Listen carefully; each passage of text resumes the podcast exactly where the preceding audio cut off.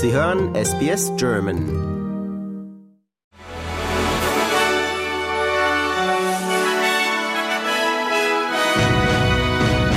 Sie hören den SBS German News Flash an diesem Mittwoch, den 17. Januar.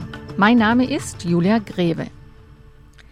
Israelische Panzer sind wieder in Teile des nördlichen Gazastreifens vorgedrungen, nachdem Israel in den vergangenen zwei Wochen den Übergang zu kleineren, gezielten Operationen angekündigt hatte. Über den nördlichen Gebieten des Gazastreifens waren von der israelischen Grenze aus massive Explosionen zu sehen, die einige der heftigsten Kämpfe seit dem Jahreswechsel wieder aufflammen ließen. Israel hatte angekündigt, seine Operationen dort zu reduzieren. Das Energieunternehmen Shell hat seine Aktivitäten im Roten Meer eingestellt, da die militanten jemenitischen Houthi weiterhin Schiffe in der lebenswichtigen Passage des Suezkanals angreifen. Zuvor hatten britische und US-amerikanische Kampfflugzeuge, Schiffe und U-Boote Dutzende von Luftangriffen im gesamten Jemen geflogen, um Vergeltung für die monatelangen Angriffe auf Schiffe im Roten Meer zu üben. Die vom Iran unterstützten Houthi-Kämpfer fahren die Angriffe nach eigenen Angaben als Reaktion auf den Krieg im Gazastreifen. Der ukrainische Präsident Volodymyr Zelensky hat auf dem Weltwirtschaftsforum in Davos um westliche Unterstützung geworben, um Russlands Angriffskrieg beenden zu können. Dabei warnte Zelensky davor, dass es Russland nicht nur um die Ukraine gehe.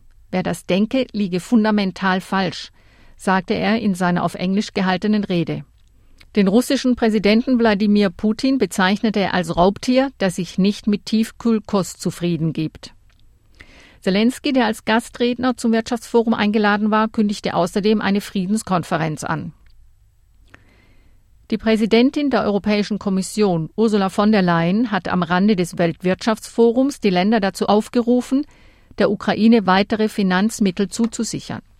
Derzeit wird über eine Unterstützung in Höhe von 50 Milliarden Euro für das vom Krieg zerrüttete Land diskutiert.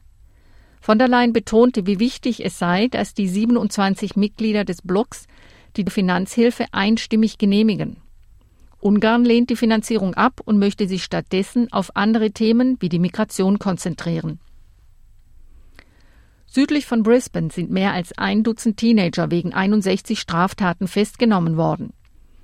In einem neuntägigen Einsatz waren Kräfte der Taskforce Guardian gemeinsam mit den Jugendstrafverfolgungsbehörden im Einsatz, um die Teenager wegen verschiedener Straftaten, darunter Autodiebstahl, ins Visier zu nehmen.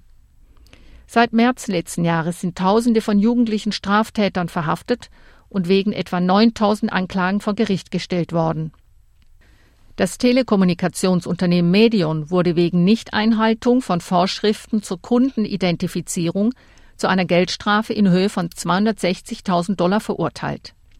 Bei neun Kunden waren die SIM-Karten unrechtmäßig ausgetauscht worden. Fünf von ihnen verloren infolgedessen zusammen mehr als 160.000 Dollar.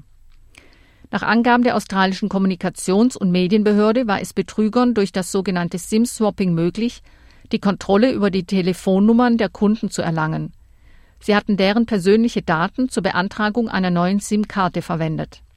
Im Jahr 2022 waren neue Vorschriften eingeführt worden, nach denen Telekommunikationsunternehmen vor risikoreichen Anfragen wie einem SIM-Swap mehrstufige Identitätsprüfungen durchführen müssen, bevor sie persönliche Daten und Kontoänderungen durchführen.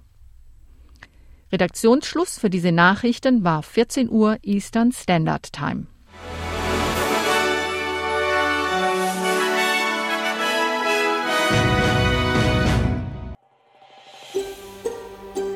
Lust auf weitere Interviews und Geschichten? Uns gibt's auf allen großen Podcast-Plattformen wie Apple, Google und Spotify.